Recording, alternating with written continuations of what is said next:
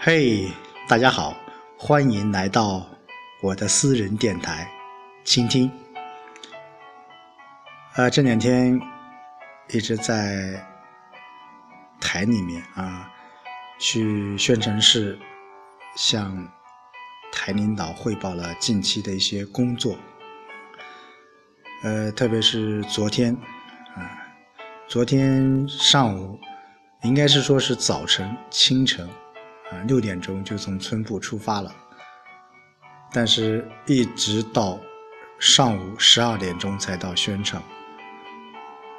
原因很简单，就是这两天大雾，高速被封了，呃，大巴车只能从底下三幺二、三幺八国道行走。但是昨天早晨，在红林桥那个地段。发生了一些一起特大的事故，呃，据说一辆拖着树木的大车，呃，车的头部撞得面目全非，以至于我们从六点半出发，一直到十一点半才到宣城，等待。在车子里面等待，其实是一件非常煎熬的一件事情。不知道何时能出发，不知道前面的路途怎么样，反正是走走停停，停停走走，那种煎熬，那种想一会儿就能够到达目的地的愿望。和现实的那种慢节奏形成的反差，这种煎熬是最难受的。呃，昨天是这样，今天回来从高速也是如此。嗯，所以说每每当想起在外面生活，在外面堵车的心情的时候，感觉到在家里面待着，其实也是一件很快乐的一件事情，最起码不会被堵车。嗯，今天下午回来的时候，村部的阿姨走到我面前，她说：“小李啊，嗯，你和我家的孙子，呃，在这个 QQ 上有联系吗？”啊，我说我这两天呃没有。看见他啊，也没有和他联系。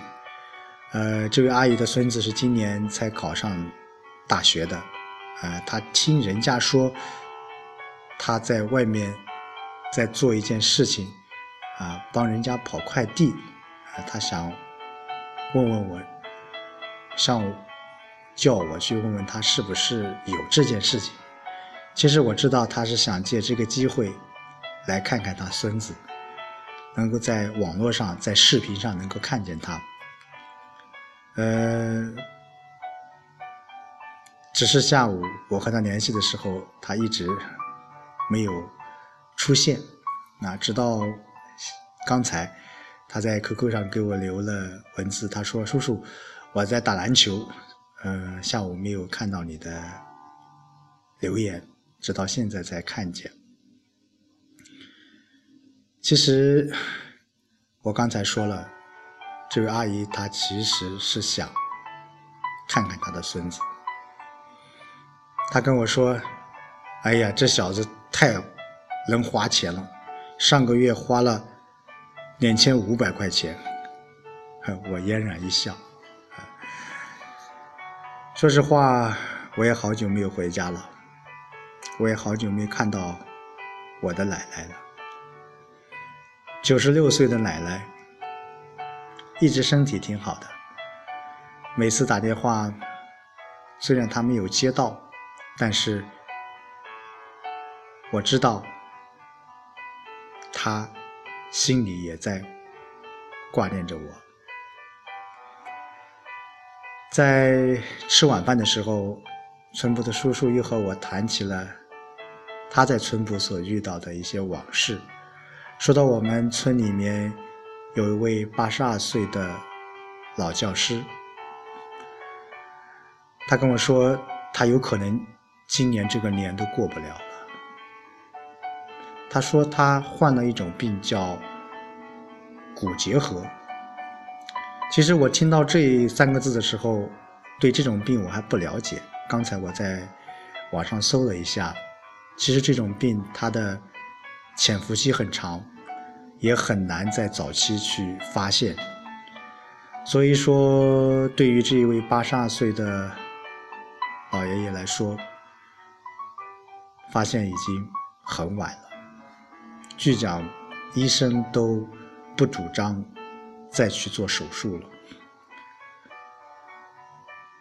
每次我在这个村部听叔叔说到类似于这样的事情，包括我自己到下面去走访的时候碰到这样的事情，我都很难过。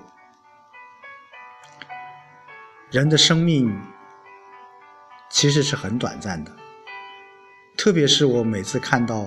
或者是听到那些身患重病、身患那些无法治愈的癌症的时候，我的心都有一丝的悲凉。真的，这一些情境，我在市直单位上班，也许无法去体会到，也无法去看见到。就像我上一次说的，呃。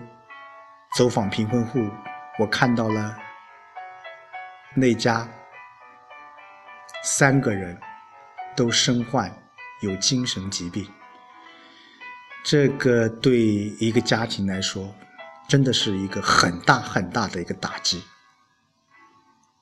他们如何生活？他们如何去走出贫困？如何帮助他们走出贫困？这也是我。当下所要思考的一些事情。当然，对于这位八十二岁的老爷爷说来说，也不是说岁数大了，我们不不再惋惜这样一个生命。我感受到。感觉到，更为重要的是，一个家庭一旦有一个人身患于类似这样的疾病的话，整个家庭就崩溃了。谈何能够致富？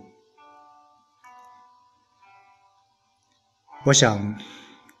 这也是我接下来要去做的，去走访的，去能够在力所能及的范围之内去帮助他们的。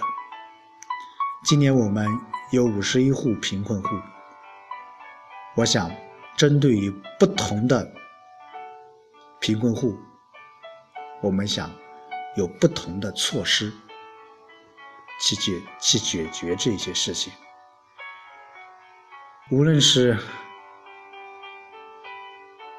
高速被封、被堵的心发慌，还是老奶奶思念自己的孙子，还是我们面对着疾病、面对着病魔，我们有一颗坦然的心，一颗真真切切面对现实的。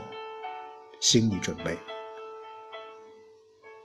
选派生活已经有一年了，还有两年的时间，我想我能够做得更好。